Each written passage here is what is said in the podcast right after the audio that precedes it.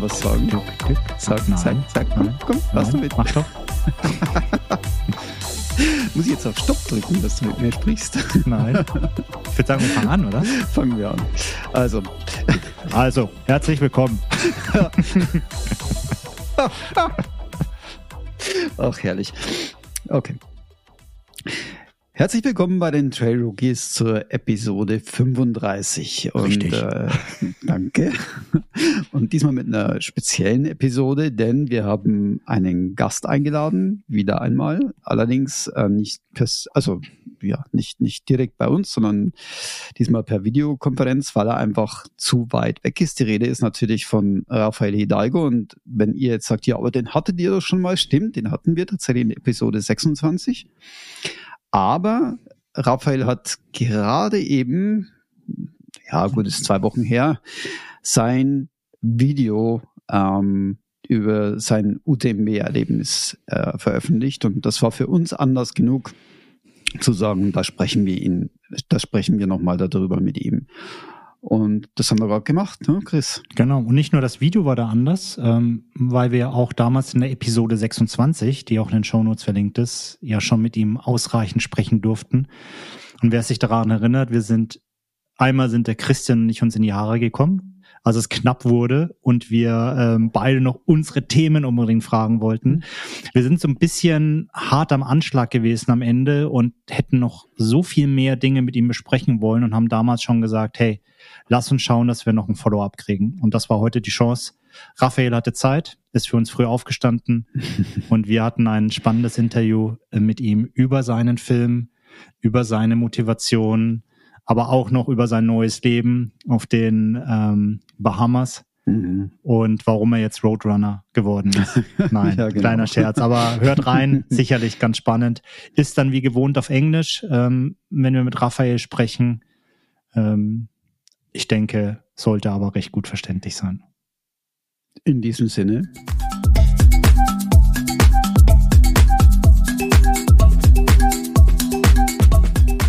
Quite impressive to see so many uh, bodies scattered on the side of the trail. People sleeping.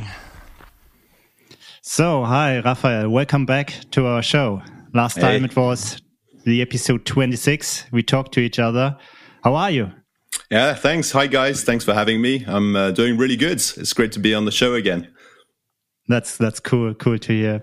Um, last time we we um, went a little bit short in our time, and we needed to hurry up at the end of the episode.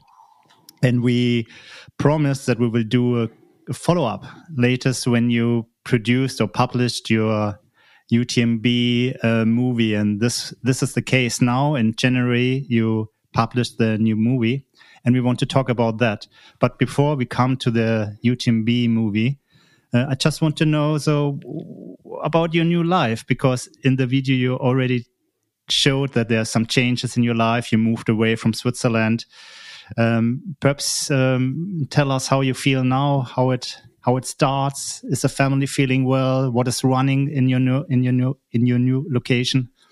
Yeah, yeah, it's uh, it definitely was a, a big change and uh, probably one of the um, central points of uh, the theme of the film as well about uh, you know testing ourselves in, in new challenges. And this definitely uh, was a a big uh, big new challenge for me and my my family a big decision as well to to leave beautiful Switzerland to to go to the Bahamas for a new professional uh, endeavor. So uh, life is good. Children have adapted. Uh, my wife has adapted. For me, a little bit more difficult, especially on the uh, running side of things, because we have no mountains here. It's a really flat land here. There's absolutely no elevation. So that was uh, probably one of the biggest uh, pain points for me but I adapted and uh, started uh, uh, road running, which uh, is something that I hadn't done in the past. So uh, was able to take part in a few uh, few races, marathon, semi marathon. So something quite uh, quite new to me.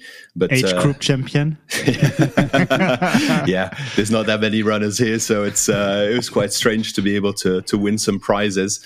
Uh, I'm usually used to being in the middle or, or, the back of the pack of, of the races, so it was nice to, to have a change and and discover a new uh, new sport because for me it's really a different sport. Uh, road running yes. and ultra trail running is is two different things, yes. but but now all, all good. Settled down in Bahamas and and we're we're pretty happy. Perfect. As I remember, um, because we, we saw sometimes at the races, you are quite strong going uphill. I think that's one of your, your strengths uh, when you're doing the sport. And now you need to improve in running flat, huh? So this, that that could really help you for yeah. the for the next big competition, so. Yeah, yeah, no, no, absolutely. Yeah, I wasn't uh, very good at uh, running on on the flat, uh, so uh, this has definitely been a great, great training for me, and uh, I think it'll help me well for for the next uh, races, which I plan to do more in the US with less elevation. So there'll be more more running on the flat. So th- this is good training for sure. But this uh, also means the trail scene didn't lose you. So you you won't uh, take your back uh, into and and uh, just leave the trail scene and go to road running.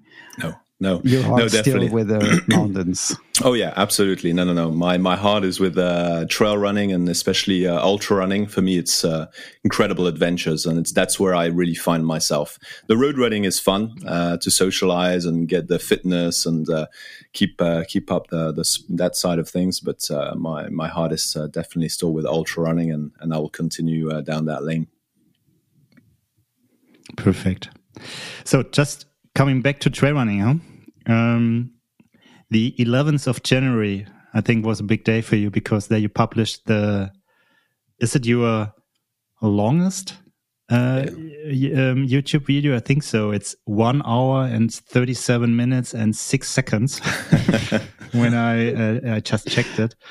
Um, and it's about your UTMB story. You, it's it's named UTMB Ultra Trail du Mont Blanc 23 my story.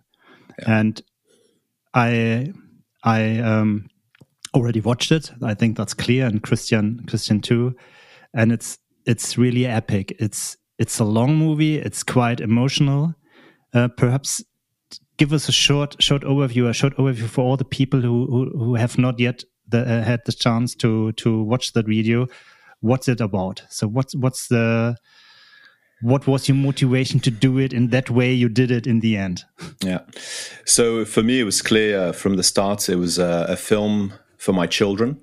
Um, first of all uh, i really wanted and this was really the the theme of the whole journey towards utmb through the previous races the whole series of uh, of um, adventures i had. I always had in the back of my mind what values i wanted to convey to my to my children um, the values of, of setting goals, the values of working hard, of never giving up. And for me, it was those values were best expressed in uh, in ultra running. So when I was doing these races, I always was thinking of them, and when I was making the films, I was thinking of what messages I wanted to uh, to convey, um, whilst also telling the story of an epic adventure in the Alps, in the mountains, and um, and in the end, I think it's uh, beyond as well a message to to my children. It was also a film to give hope to people.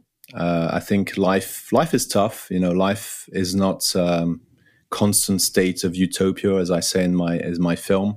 Uh, we're all battling out uh, in life every day, and we need to be strong uh, because it's impossible to have uh, a life which never has any any challenges and uh, that's what I try to teach my children. But I think a lot of people probably need to to hear it as well. We're all in the same boat, um, and and sometimes to become stronger, we need to uh, self-impose these challenges, be it trail running, ultra running, or whatever. You know, leaving a country and and taking on a new professional adventure, or just leaving the country and going on some sort of other adventure. Anything which puts you out of your your comfort zone and builds you and I think it's in those situations where you discover who you really are, what your potential really is. And it's not in the comfort of you know sitting on your couch and watching TV and and taking the easy path in life that is going to make your life easier in the long term. Sometimes you got to choose the short term pain for the long term gain, uh, and really push yourself into those uh, those depths where you really feel uncomfortable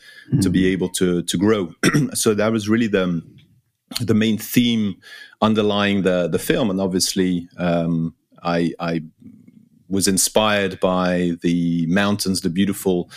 I mean, an epic race. I mean, it's uh, for me, it's it's very difficult to have any other race that can bring out uh, such uh, such emotions um, with with the UTMB, uh, just because of the atmosphere, the people there uh, motivating you, the scenery. You know, three countries, hundred miles. You know, over thirty thousand feet of elevation. It's it, it just really. Mm-hmm enables you to dig to dig deep and, and go and see who you are and meet yourself in that uh, mm-hmm. in that adventure. I mean, I'm sorry. Honestly, I did see a lot of videos about running and trail running in the meanwhile in the last couple of years, but uh, this was the first time actually I did have tears in my eyes. To be honest, uh, at the end when you when you did uh, arrive at the finishing line and uh, you could see you could really see the struggle in in uh, that you went through or still going through through this through this arc you know? And it was a, a really uh, great moment to to to see to feel. And everybody i think here which did participate on any race in in the past could feel with you. And i think that's something that you did really get very good in your video. So all the emotions, uh, all the, I mean, you did you did say in the beginning of the video that you do this for your child, and um, I think it's a it's a very good motivational video as well to see what is your body capable of, what is what is one capable of if he just wants to do something, if he wants to achieve something. Yeah.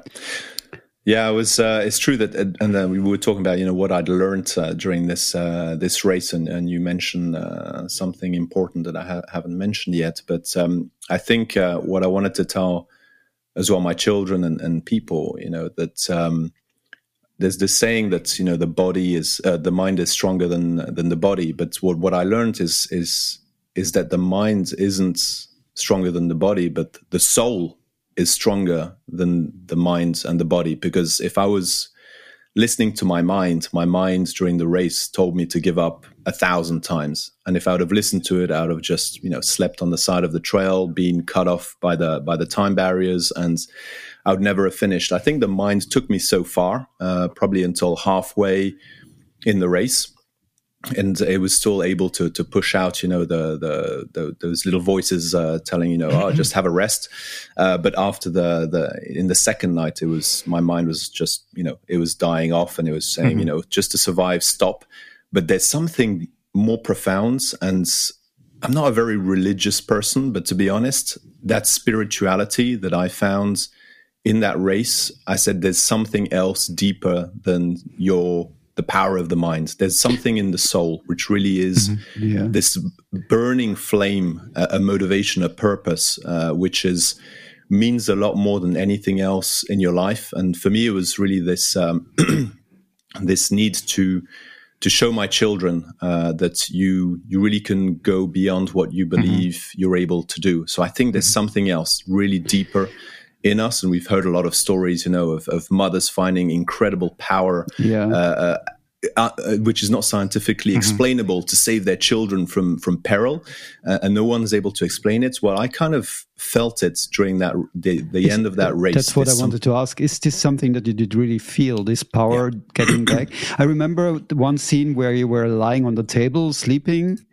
and and I was like, okay, this would be uh, now he's giving. I mean, and you you didn't give up, of course, because he did make the video, but this was a scene where I could swear now he's saying the words, "I give up," I that's it, uh, and then suddenly you get up and and I ask myself, how the hell can have someone this this power in this situation, getting up again and and doing all this? Is this this was this exactly this moment where you did feel that, or Yeah, yeah, yeah, no, for sure. When when the uh, the night set in on uh, on on the second night, uh, I mean, it was it was it was extremely difficult to stay uh, to stay awake, and um, and I, I don't know what's really clicked at that point, um, but I think it was just the the thoughts. I needed to finish this race for for the reasons I I, I mentioned. I said, "There's I'm so lucky to be here."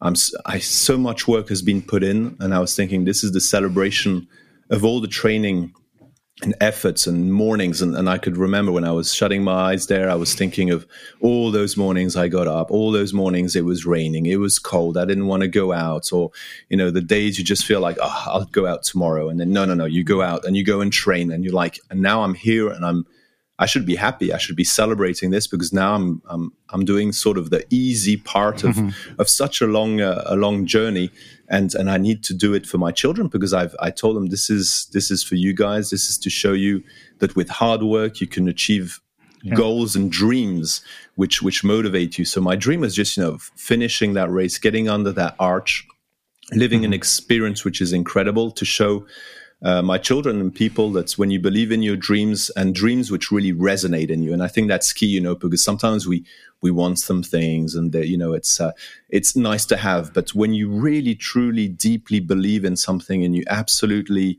it resonates in you and it's mm-hmm. every day you get up and you think of it. And for me that was what it was you know every day i was breathing drinking, eating, sleeping UTMB. I even kept all my um, uh, the wristbands they uh, they gave me on the races, and the first one I had was the one from Nice, where I got my first right. running stone on the 20k. I got it in September 2022, and I hmm. only took it off in October 2023. I kept it one year on my wrist, and I accumulated all the ones, even with you, Chris, the one we did in the in the Dolomites, the 50k. I had yeah. that one as well, and I kept yes, it on. I saw that. I had that one. I had the X Traversée one, so I just kept them on, and. Um, people were telling me just take them off i'm like no because it reminds me every morning i get up this is what i'm working for i'm working to get under that arch and it was just consuming and resonating in me that it's it's just more than UTMB. It's it's really uh, my my passion of of of reaching that goal, and mm-hmm. and I think when people have that level of of, of passion of a to realize a dream, when you find yourself in that moment when you're deep into the abyss of you know just wanting to give up, you can't you can't even stay awake you will find that energy out of nowhere yes. and you will get out there and, and, and go into the darkness and traverse it and, and, reach the light on the other side. I need to make a short joke. When I saw in the video you all the uh, wristbands on your arm, you, rem you remembered me a little bit of a German uh, uh, pop star uh, uh, named Wolfgang Petry. oh, because this guy has a lot of wristbands. This was his kind of his signature. Oh, really? but that's a completely different topic. But I wanted to um, add something because of this um, extra motivation. Because um, it's funny you talked about that. You think about what you have invested, and now you don't can stop here because when we talked with some other guests in our podcast, for example, Olli Hermann. he just said, in that case, think about how much you paid for that event, how much um, all your relatives uh, need to accept when you are not available for them because you're running, you're not at home. And um, so now do it. Don't stop here. Fight for it. This is kind of the message. And the other topic, you're talking about the mind and the soul. And that just re remembered me a little bit about a, a discussion I had with um, Chris Sett from the Willpower brand um, some episodes ago here on the podcast, because he he wrote a book. It's called One, 100. It's about his Western States um, experience um, he he had um, last or the year before, and he said in his mind there are two states. It's the level head this is a little bit like the mind. He's cl clear thinking, planning, um, have all the time the time barrier in mind and stuff. And uh, what do I need to eat at what time? And there's not, he's not mentioned soul, but it's the punk. It's like just feeling and going out and pushing and, and um, having fun. And I have the feeling it's a little bit the same, but a little bit, uh, yeah, what should I say? It's, it's not named the same, but I have the feeling that there are these two states of mind in us the one clear thinking, planning, and then there's soul, punk, or however you call it, which is giving us the extra boost of energy where normally everybody says, now it's over, but you can go beyond that. Yeah. Yeah, no, no, for sure, and it's probably a sort of survival, the survival mode uh, in in uh, yeah. in um, in the sense that uh, yeah, the soul is uh, is what drives you drives you forward to to to, to finish. I think mm. it's. Um, and, and a lot of people gave up, and, and I was surprised yeah. at uh, how how easily What's the percentage? Do you know that? Uh, yeah, people? there was. Well, I don't know exactly how many gave up and how many uh, got cut off, but out of the 2,800, there was uh, only 1,800 who finished. So it's like a oh, third okay. of the mm-hmm. a third of the people got uh, either timed out or or, or gave up, and uh, it was quite um, it's quite sad to, sad to see some some people giving up. Um, when in actual fact they're they're tired, yeah, and they're you know they're beaten up like we all are, but uh, their mind just uh, takes over and says, yeah, you know what, just uh, just take the easy path and, and give mm. up. And uh, but they didn't look that bad, you know, and and I think that's yeah. Uh, it's quite a shame to see them, uh, you know, probably not doing the races for the right motivations I, or. You know. I, I think there it's important that you. Um, how to say that that's it's kind of a purpose you you you want to do that race so that it it must something it must be very special for you and then you will not give up only if you're really injured or stuff like that yeah. or if there's a cutoff then you have no chance. But if you just do it like just another race and you come in that situation i think then it could be happen more easily that you say okay no i step out. Yeah. That's a little bit my experience. So the the race must be really special for somebody. Yeah. And then you get this extra energy. Huh? Yeah.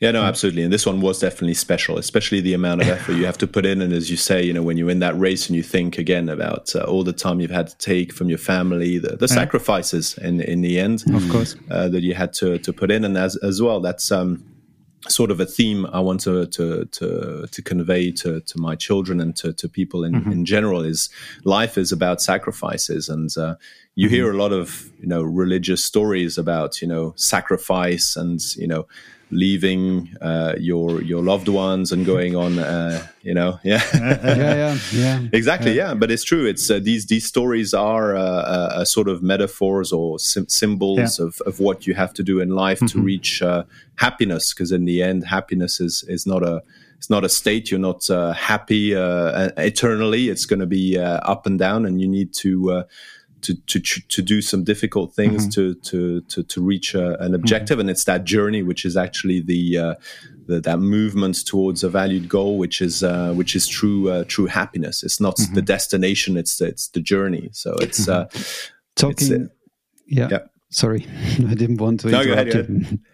Um, talking about this journey, talking about the journey to the UTMB, talking about the UTB, UTMB itself, you said it's something that changes you. How much did it change you? How much did it change Rafael? Do, do you feel influences of this journey, of this race, especially probably? Or do you say, well, that was an experience, but now go on with other things?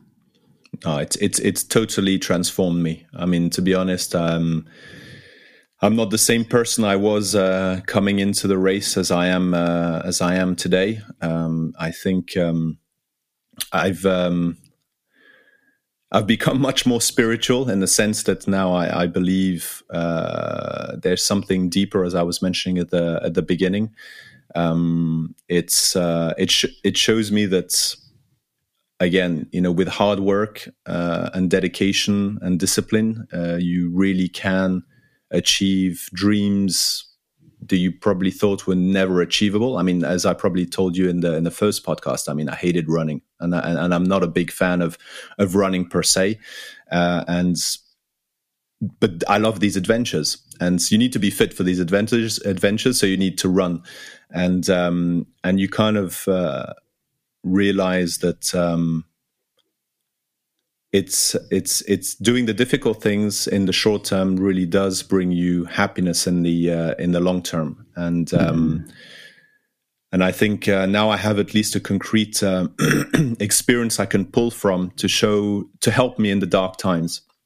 To say, you know, uh, like UTMB, there was a long traverse of darkness which you thought you would never be able to get through, but you did.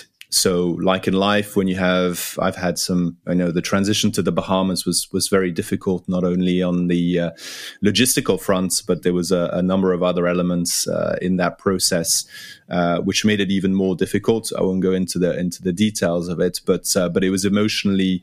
Um, it was emotionally difficult to to confront and a lot of times i just said you know let's let's just give up it's not it's not worth it there's too many headwinds to to make it uh, succeed. Um, too many people uh, putting roadblocks in it. Um, but then I remembered, you know, all the difficulties as well in, in ultra running when you think you're at the deepest point in the race and, and in the end you push through. Uh, it's the long traverse of the desert, and on the other side, mm-hmm. you know, you find uh, bliss, and and I think that's you know, it's just about grinding through those difficult moments in uh, in life and believing, yes, it might take some more time than others, but at some point you reach the other end and it's really worth it. Once you've really uh, uh, uh pushed yourself to the to the limit, you get mm-hmm. to the other side, and the other side is really is really beautiful. And and I think it's the case for everything uh, in life. Uh, at some points, uh, things will get better. You just need to believe it. And when you experience an adventure like UTMB, and you think you know you can't manage, and you're going to give up and you actually reach that finish line. Mm-hmm. I mean, mm-hmm. that moment when I passed that arch, I mean, it was, uh, I mean, I was, I was destroyed, but the happiness I experienced in that moment, I mean, as I say in the film, I think only my wedding and, and, and, and having my children beat that moment. It was absolutely incredible to, to actually realize a dream. Uh, mm. We rarely have that opportunity where mm. I've had loads of dreams in my life and I've worked towards many goals. Didn't manage all of them, but at least I had a, a great journey. Uh, so I never had that pleasure of experiencing, you know, after all that hard work, actually I, I, I, I managed to reach that, that objective. And that feeling is incredible. And I think it's, it gave me hope to confront every difficult time in life. It'll be a good reminder of, uh, of never giving up. Mm-hmm. Um, regarding the the UTMB race itself, um, could you name the important success factors that you managed it? I mean, it's clear that you need a good preparation. I think that should be outside. But during the race, were there certain points where, where you said, without that, it would have been not possible, or this was very important for me that I was able to to fulfill the whole story? Yeah, I think it's for me the key thing is to really want to do the race for the for the right reasons, as you were mm-hmm. mentioning. Mm-hmm. You know, if it's yeah. just one other race, uh, motivation, amongst, uh, so, exactly. Mm-hmm. Yeah, the mm-hmm. motivations. I mean, if okay. uh, if you if you're not doing it for the right reason, mm-hmm. it, when it gets tough, you, you're not going to find the the strength. And in that film, I remember when I was uh, sitting down at uh, Refuge Berton, completely destroyed, and having my rest, and the lady what? tells me I'm going to be cut off I mean, I every all the pain disappeared in, in one instance. Like, there's no way I'm going to be timed out of my my dream race and my dream but that goal. was a shock situation. No, it was like yeah. adrenaline, and now, bam, run. Yeah, exactly, exactly. And it was, uh, I mean, it, it, it, I couldn't conceive being timed out. Uh, that was like not, it was not going to happen. So, despite the pain, I was gonna, I was gonna push to the maximum. Uh, there okay. was no way my dream that was going to be taken away. But I, at that point I was a little bit surprised, but perhaps that's one of the the success factors too. Um, to care about all the people because I, I, don't want to say that you don't care about the people. No, don't understand me. But um, you were always fighting against the cutoff, but you took your time and tried to bring up an, uh, a, a, woman you just um, get to know on the race, just try, you, you try to push her over the next climb and to help her to also finish the race. You took your time. Then in the end, you needed to to speed up. you up. Did even wait for her? I guess. Yes, and yeah. there it was quite interesting to see because I know you were fighting against the cutoff, but you took your time to help other people. Perhaps can you tell what happened at that point of time? Because in the video you don't see everything, but how how did it come to that situation? Yeah, it was in uh, Arnuva, so on the Italian side, and um, I was uh, quickly refueling to be able to go up to Grand Col Ferret because I knew it was one of the biggest climbs and the most difficult ones. But uh, uh one of the girls there actually recognized me from. Uh, I think she watched um, some of the YouTube videos, so so we chatted, and uh, and she said she was gonna she was gonna give up, and and I said, you know, well let's at least let, us try and do this lex climb together uh, and mm-hmm. see and then see how it uh, how it goes you know sometimes uh, you you might find the uh, renewed energy and uh, and uh, and she accepted I said I'll I'll wait for you and I'll accompany you as far as as far as possible. So we that's how that's how it happens. as as easy as that. I think sometimes you just need someone there to be able mm-hmm. to to to to give you that little boost of motivation that you don't necessarily have when you're on your own. And it's true in those races sometimes. But, I mean, everyone's in their bubble, and but that's so. why trail running is so so special. The community, yeah, that they're helping each other. I think that's really, yeah, that's really a, a great no, that's that's point. definitely what I found as well yeah. uh, in, in there, cool, and uh, you know my my team helped me, and uh, in between runners, we we you know we try and yeah. Uh, motivate each other as well. To when we see someone in a tough patch, it's yeah. Uh, that's where we as well the beauty of the sport. But that's a good point. You just uh, mentioned it. Your team. How important was it to have your crew on site because um, you had uh, your family, you had uh, friends. Um, one of the friends I, I already get to know at Lavaredo, I think he was right. also at uh, Cortina d'Ampezzo with you. So uh, these guys were helping you uh, through the race. They they really managed to see you at a lot of locations during the race. So what what what was the meaning for you and that was kind of a special motivation did they some logistic support to you also or Perhaps you yeah. have some words about that. no, they were they were definitely key in the in the whole uh, in the whole adventure, especially as uh, uh, my my daughters and my wife were, were in the Bahamas. So I had my mom and sister, but they didn't go around the the Massif. It was really uh, uh, my three friends, uh, Seb, Jan, and, and, William, who were there crewing for me. So basically, what they really brought to me was was moral support. I mean, that for me, I really underestimated the the power of um, of that moral support. Just to see uh, familiar faces, be, being able to talk to them and, and joke around and, and, and, share the tough moments that we had, uh, and them having some supporting uh, words uh, for me. Uh, so I think that was probably uh, seventy percent of of of their what I really took out of it because that was the most important thing to to fuel me. The from the logistical side, they did. Um, helped me as well uh, in bringing GoPro uh, battery packs. uh, yeah, no, I had I, I, I, actually had that in my drop bag in Courmayeur. Okay. So, but, but they did bring me a, a great hamburger in uh, Champex-Lac. Yes, the, yes, the you told about that. Yeah, uh, cool. I didn't film it, but it was it was really it was really good. And they also brought me uh, some. But that um, was a um, surprise. Huh? That was not planned. or it was just they uh, surprised you with that. Or I, no, I think I asked them. Oh, guys, if you find a pizza somewhere, bring it to me. okay. they didn't find a pizza, okay. but they found a hamburger, and that really helped me uh, fuel up. And uh, and I think they brought me uh, some other um, uh, drink, um, uh, the ketone uh, IQ or whatever it's yes. called, mm-hmm. which I got in I think it was in Vallorcine, which helped me focus a little bit more so uh, but that was sort of uh, details compared to uh, to the moral support just seeing them yes. there uh, there were different positions and the climbs and grand just forget well. about the pain just have a normal chat with exactly. your friends just exactly. helps you to exactly. not think about the pain huh? yeah it kind of takes you out momentarily from uh, the yeah. concentration of the race and, and take a step back and uh, and catch up have a laugh with them and and then get back renewed into the into the the concentration bubble yeah, yeah. And this all needed to be very fast, actually, because uh, you you uh, constantly um, fight it against uh, the time.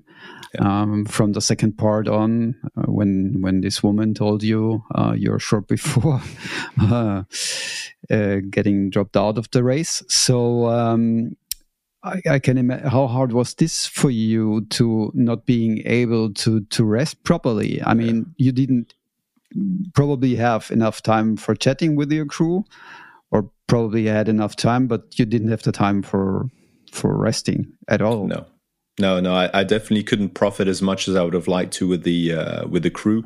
I think I I realized that quite uh, quite early in the race when I was in uh, Contamine and I saw I only had like uh, an hour or forty five minutes, and I was like, this can't be. I mean, I've never mm. never done any race where I had to be conscious of the of the cutoffs. I mean, any any race, I've never looked at the cutoffs. I never had mm. to. But this but, time, but, but, did you look before the race at the cutoffs, or was it part during the race that you started to think about cutoffs, or was it already part of the planning before? No, I, I, I didn't even look at the cutoffs actually okay. before uh, before the race because I never had to be in any other race, so I didn't. Okay. I wasn't even in the uh, habit of doing it. So it was only um, in Contamine where I I spent a little bit more time with the crew. I was chatting with them, and uh, I even uh, sorry, I even changed and then when I got out of the aid station, I was like, "Oh, holy moly! There's only you know 40 minutes or whatever." And I'm like, "Geez, this is going to be quite tight."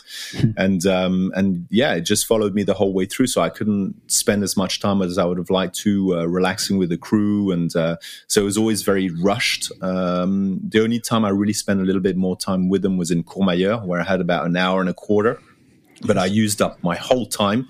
I spent an hour there, and there was just enough time to change restock, refuel, change the batteries of the GoPro.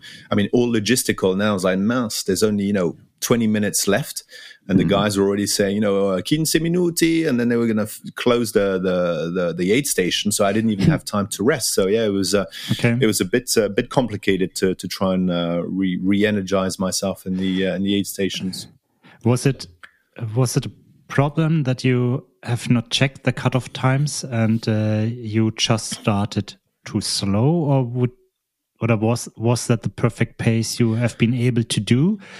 Meaning, if you had known about the cutoff times before, would you have managed the race a little bit different timing wise, or would that have been the same problem? Uh, I think it would have been the same problem. The only thing I would have changed is probably spend less time in the uh, first um, aid station. So I think it was Saint Gervais and Contamine yeah. where I probably spent more time than I should have. Okay. Uh, but otherwise, in terms of pace, I wouldn't have been able to go much yeah. faster. I think you had a, a quite high high rate uh, uh, heart rate. You yeah. said at the beginning where you met the wife from from or the girlfriend from from Ben Parks girlfriend. Ben Parks, yeah, yeah, okay. yeah, yeah. My heart rate was way up there. I mean, it was it was really annoying going, and I wasn't excitement. going very fast. Yeah, that's excitement. That, that's normal. That's I think everybody knows that uh, at the point seconds before the start, my heart rate is in the aerob in the anaerobic uh, part and, and, not there where it should be. Yeah? But it's I very fascinating normal. actually because it's it's then it's going down and it's yeah. it's uh, normalizing after a while. But the beginning is always like that. And I was yeah. laughing actually when I when you said, "Oh, I'm at 170," and I was, "Oh yeah, I was there." you were there as well. but but the the more it's really interesting that you that you still did a lot of video footage because the moment when I'm under pressure and I know, boah, now I don't have even I don't have time to rest, but you still set the priorities to do these um, uh, uh, video recordings. So th yeah. that's interesting because I think I would have skipped that at that point. I mean, just focusing on running yeah. and and resting. So the, the question also is how, I mean, probably the answer lies in your question, Chris, but um, how important was I mean, not just the race, but to to also have it on on film. Yeah, yeah, it's true, and this is something I had an issue with in the previous races, uh, where I was in that space where I was just uh, dead and I didn't film, and then I regretted it deeply afterwards when I was doing the the film, and and it happened in Verbier in the X Traversée when I was uh, climbing the wall. The wall. yeah, exactly. And I didn't film anything because I was really really destroyed there. But I had a lot of cool moments with different runners, just sitting down and having a chat and and I was like, after the race, I was like, why didn't I just leave my camera roll at that point? Because it, there were really some good moments to capture, very emotional moments, which in the end I couldn't I couldn't use. So I said, for the UTMB, if there's one thing I have to do is film. Even if I'm in, in deep into the the pain cave, I'm gonna bring out my camera, my GoPro, and I'm gonna find a way to to make it easy for me to access it because usually mm-hmm. that's what stopped me in the past is because it was stuffed away somewhere or I put it somewhere else, etc. And and that's why actually I changed the way I used or, or, or put or clipped my GoPro for the UTMB because before I had a, chest strap. Uh, for all the other races, and what I found out in Verbier, it stopped me from breathing easily. So when I was going up the wall, I was really having uh, breathing problems. Turned out it was the GoPro strap, which I used to, to hold my GoPro. So I had to stuff it away, take off the strap, and that stopped me from filming. So for UTMB, I had a new system where I had it actually on the on the shoulder. Mm-hmm. Exactly. So that didn't yeah. uh, didn't annoy me for breathing, and I could access it much uh, much more easily, and that's what enabled me as well to to film mm-hmm. a lot more during the the race. But it did Uh, uh, uh, it didn't um, uh, enable me to film all the time. And, and, there was a section where I had to narrate in, in the film where we're actually going to La Fouly and, and, running quite a bit with a group of runners because we were all on the verge of being timed out. And, and there I forgot to film, but it, it was intense and I nearly fell into a ravine. I didn't catch that moment, but that was pretty epic because the guy behind me said, geez, luckily you, you fell forwards and not on the side because there's a bit of a big ravine there, so I'm not sure you'd have survived that one. So I was like, oh my mm. god. Oh dear. yeah. I thought but after that you have been awake, huh? Sorry. Yeah, exactly. That woke me up. so what? exactly, that woke me up. Okay. Sorry, Christian. No, no, no problem. I, I, just asked you. You mentioned it at one point that you couldn't film now because of uh, uh, the risk of being timed out, and uh, also that you fell. I think you mentioned.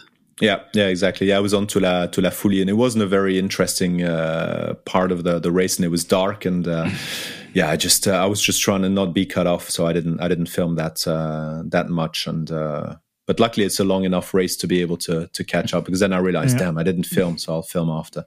So at the end, you had some some buffer. Huh? So in the end, it wasn't. Yeah. It was, you, you, or, or let let me reframe the question. What was the point where you realized I will I will do it. Cutoff yeah. is not a topic anymore. only at La Flégère. That was the oh, only really? last, yeah, yeah, the last okay. one. The last okay. one. I was I was absolutely paranoid every cutoff. Now I was just focusing on that. I was planning my race according to the cutoffs and uh, and I was like, I, anything can happen. You know, you can twist an ankle. You can. Yeah, of uh, course. I don't know what could happen. So I was like, the, every aid station is there's a probability that I can still be cut off. So I only started to believe uh, or let be less stressed as, as soon as I got to yeah. La Flégère. But when I started to really believe I could reach the ends was uh, probably uh, going up out of uh, Trient when we reached, uh, um, I don't remember what uh, which aid station, but in between Trient and, uh, and Vallorcine, that's when I started to really visualize uh, the finish. Before that, I was just going aid station by aid station, cut off by cut off. So it was really step by step. You just yeah. visualize, okay, now I need to do uh, the cutoff to the next aid exactly. station and then the next. So this was kind of your yeah perspective you yeah. had during the race. Um, yeah, mm-hmm. I was just focusing on the next aid station because if I had to say, oh, uh, there's still 120 kilometers or 100 kilometers to uh, to to Chamonix, I was like, man, this is yeah. this is going to be yeah, tough. This kills you because you cannot you cannot get it in, into your mind. Huh? No, it's too, it's too, the distances are too big to comprehend. So yeah, it was just uh, 20 kilometers, 15 kilometers, seven kilometers, whatever, a thousand meters mm-hmm. elevation. And I was just going it, you know, segment by segment. Okay.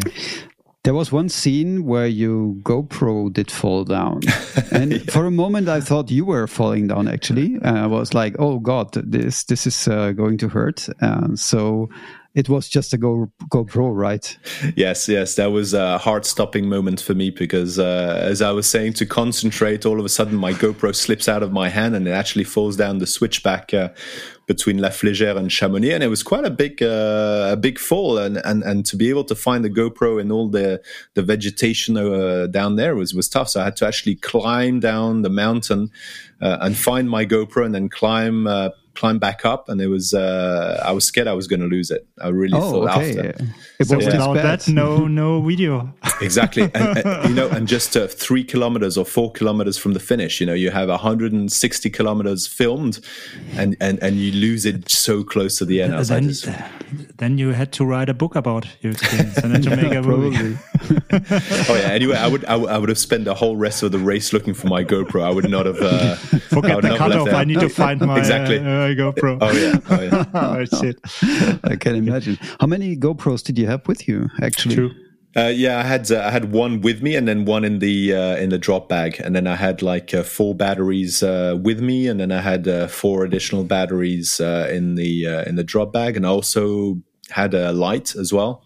so I installed a light on top of the GoPro to be able to film to film myself at at night. Mm-hmm. Oh. So yeah, it's a bit of a it's extra weight as well, which so, which is annoying. How big was your running vest? Was it a 12, 15? liters? Yeah, it, it was the uh, oof, I think it was the 12, the 12, 12, uh, 12 liter uh, racing flag uh, Salomon pack. And did mm. did you weigh it before? Do you know? I, I, I, didn't weigh it, but it was way too heavy because of the because of the all the battery packs, GoPro stuff, and or is it the no, nutrition or what? Yeah. What was the main nutrition? Yeah, I think I, I badly uh, calculated my uh, my nutrition. Uh, so you had too much. Yeah, I had too much. It's I had the too same much. for me all the time. I have too much, but I think it's better to have too much than. Yeah, than too little. But yeah, yeah, yeah. But it, it, was definitely as soon as we got uh, running uh, towards uh, the first aid station in Saint Gervais. I mean, I was like, oh no, this is this is way too heavy.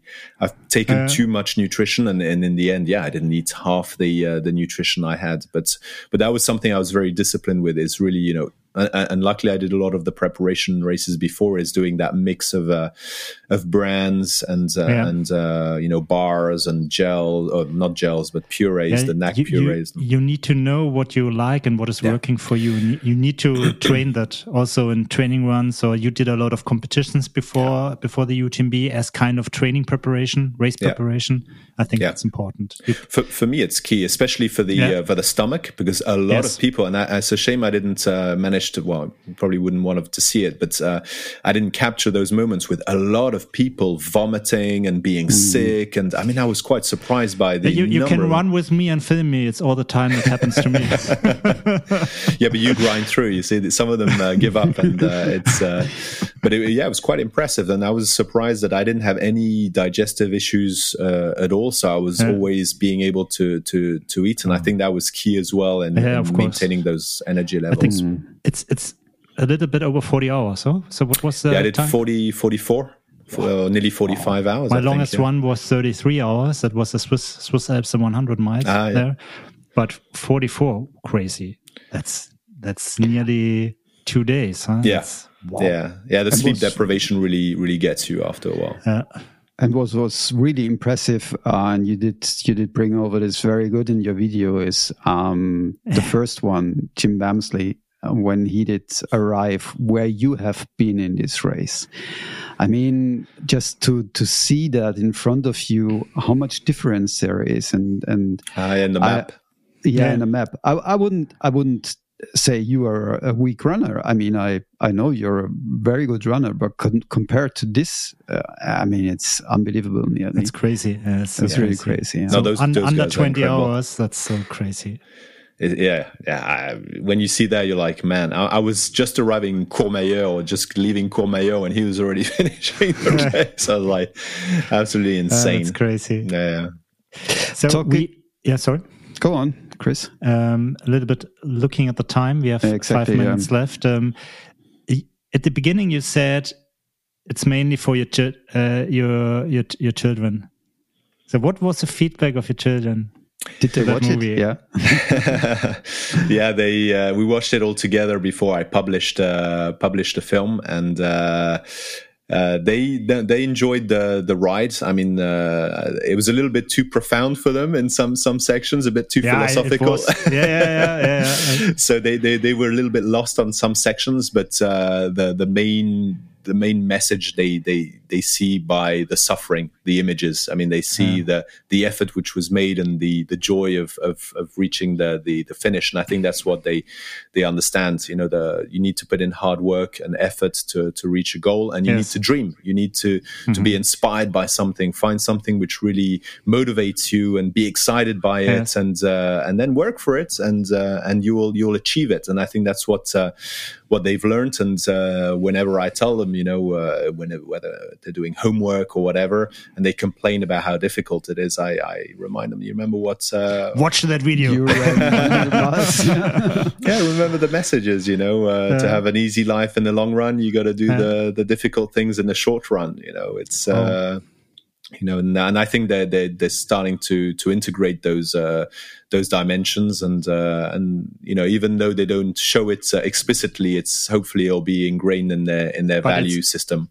Yeah, I would say so. It's in the mind. It's in the uh, exactly. Perhaps you don't act like it. You don't get a, become a runner at the because you watch the video uh, firsthand, but you have that in your mind. I think that helps you to yeah. to create your personality and to define your values how exactly. you will tackle life later in a later stage. Exactly. And on that note, I mean, uh, it probably runs in the family, but uh, I don't know. In one of the films, uh, I probably mentioned uh, that my father he he wrote me a book uh, on his life and how and basically to, to transmit his values of hard work and determination and okay. you know, etc. So I'm not much of a, of a writer and I don't have uh, such a long life to be able to write a book, but I wanted to convey a lot of those values through the through the film. So even mm-hmm. if today they don't understand all the words I'm I'm saying, hopefully later in their lives uh, when they're older they can uh, uh yeah. go back to that repository of, videos and, and, and listen to them. Probably. Um, well, not just talking about your achievement in UTMB, but um, I mean, that was a fantastic achievement, but also your video is a fantastic achievement. I mean, we forget about all this uh, running, how much work it is producing a video like that. Um, maybe you could explain something. How long did it take for you to, to do this video? Um, how did you work on it? How did you approach it? Did you make a, a script before, or did you just decide on the go? Yeah, it's. Uh, I think it took me longer to produce the video than to actually run around uh, the Mont Blanc. So I think it was I don't know sixty hours of, of work on that uh, on that so film. the next the next ultra done. exactly, exactly. Yeah, luckily I had three weeks holiday to, and, and, and I just I just did that basically every day. Um, and uh, what I do is, uh, I mean, I have a a theme. Uh, I think, and then that was for me the the you know the soul is stronger than than the than the mind and the and the body and I work around that. And I don't know exactly how the film is going to pan out because as I watch the the sequences, I remember some emotions, and that's when I remember some things I was feeling at that point or thinking at that point, and what kind of message I want to convey uh, in that uh, in that moment and there's different mm-hmm. sequences you know there's the sporting sequence there's the there's the emotional sequence there's the philosophical uh, sequence and uh, depending on on that moment there's it's more adequate to to to to approach a topic or another and the other big big element is as well the kind of music i find for that sequence because mm-hmm. as i find yes, that's the right music. That's exactly how I felt at that moment. And as I li- watched the sequence and listened to the music, that's when the the storyline comes along and the narration comes along and the sort of the po- poet- poetic aspect or the philosophical. Mm dimension comes into me and I get inspired and that's like yes this is this is it and then for like an hour I'm just immersed in that uh, mm-hmm. in that moment of inspiration and, and and and and gives probably a little bit more depth to the uh, to the film um, and and that's how I build it I build it along the way as I as I come across sequences musics and uh, Rem, uh, sort of reminders of the emotions mm-hmm. and also, also the message I want to to convey uh, on that moment. Wow, cool which uh, did turn out very good. Actually, thanks. I really, enjoyed really it. Really great, lot. great yeah. movie. Everybody needs to to watch it. We will put it in our show notes for everybody that you can find a direct link to that movie. Uh, coming to the end, uh, Rafael. So what's next? Now UTMB is done. You have achieved everything in your life, or what is the next uh, goal you have in your mind? Yeah, it's a good point. It's actually probably going to be the topic of one of my next films is uh, life after UTMB. but uh, but it definitely is uh, is not uh, the end of of the adventures. Um, I'd actually tried my luck in the Western States 100. I wasn't lucky for this year, so I'll try next year again. But for now. Next race is the Desert Rats uh, in Colorado, 100k in April. Uh, so okay. that's signed up, flights booked, everything is uh, set up. So I'm going there in April, oh, and then cool. the goal race for the year is going to be the uh, Kodiak 100s uh, in uh, California in in October, 100 miles. Wow, cool. So, cool less Absolutely, elevation gain, yeah. uh, more running, more flat, but yeah, that'll be good. because, that should be yeah. no problem now because exactly. now you're a road runner. exactly. exactly. Yeah, Perfect. Cool. Perfect. So that's the plan. So hopefully more adventures to come and uh, more films to come as well uh, on on those. Yeah, perfect. Sounds great. So um, thanks, Rafael. So I think we need to come to an end. You need to leave also our call. I really appreciate it um, that you have been again in as guest in our podcast. It was Absolutely. really, really interesting and inspiring. Thank you very much for getting up so early again. I don't for, worry. For me, it's normal. Huh? This is the time I get up to go running. So, uh, you know, okay. five o'clock every okay. day. that, so thanks for just talking our podcast and not going to road run today. was really great. Thank you very much. Keep in no, touch. No, thanks, guys. It was a great being on your show. Huh? Thanks a lot, guys. Bye bye.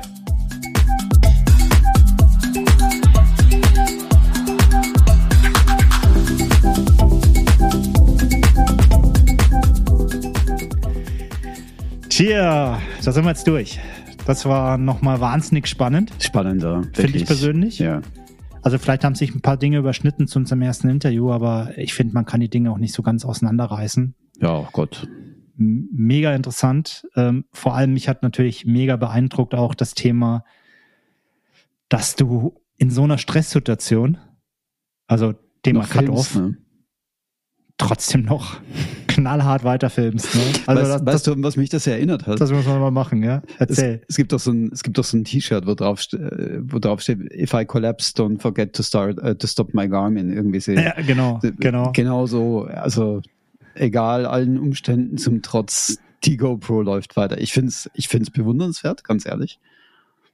Weil er macht das ja auch for free im Prinzip. Mhm. Stellt die Videos zur Verfügung und steckt da ja wirklich wahnsinnig Arbeit rein. Also wir Absolut. dann immer 60 Stunden dann an Schnittarbeit. Ja, das ist schon krass. Das ist wirklich mega krass. Aber gut.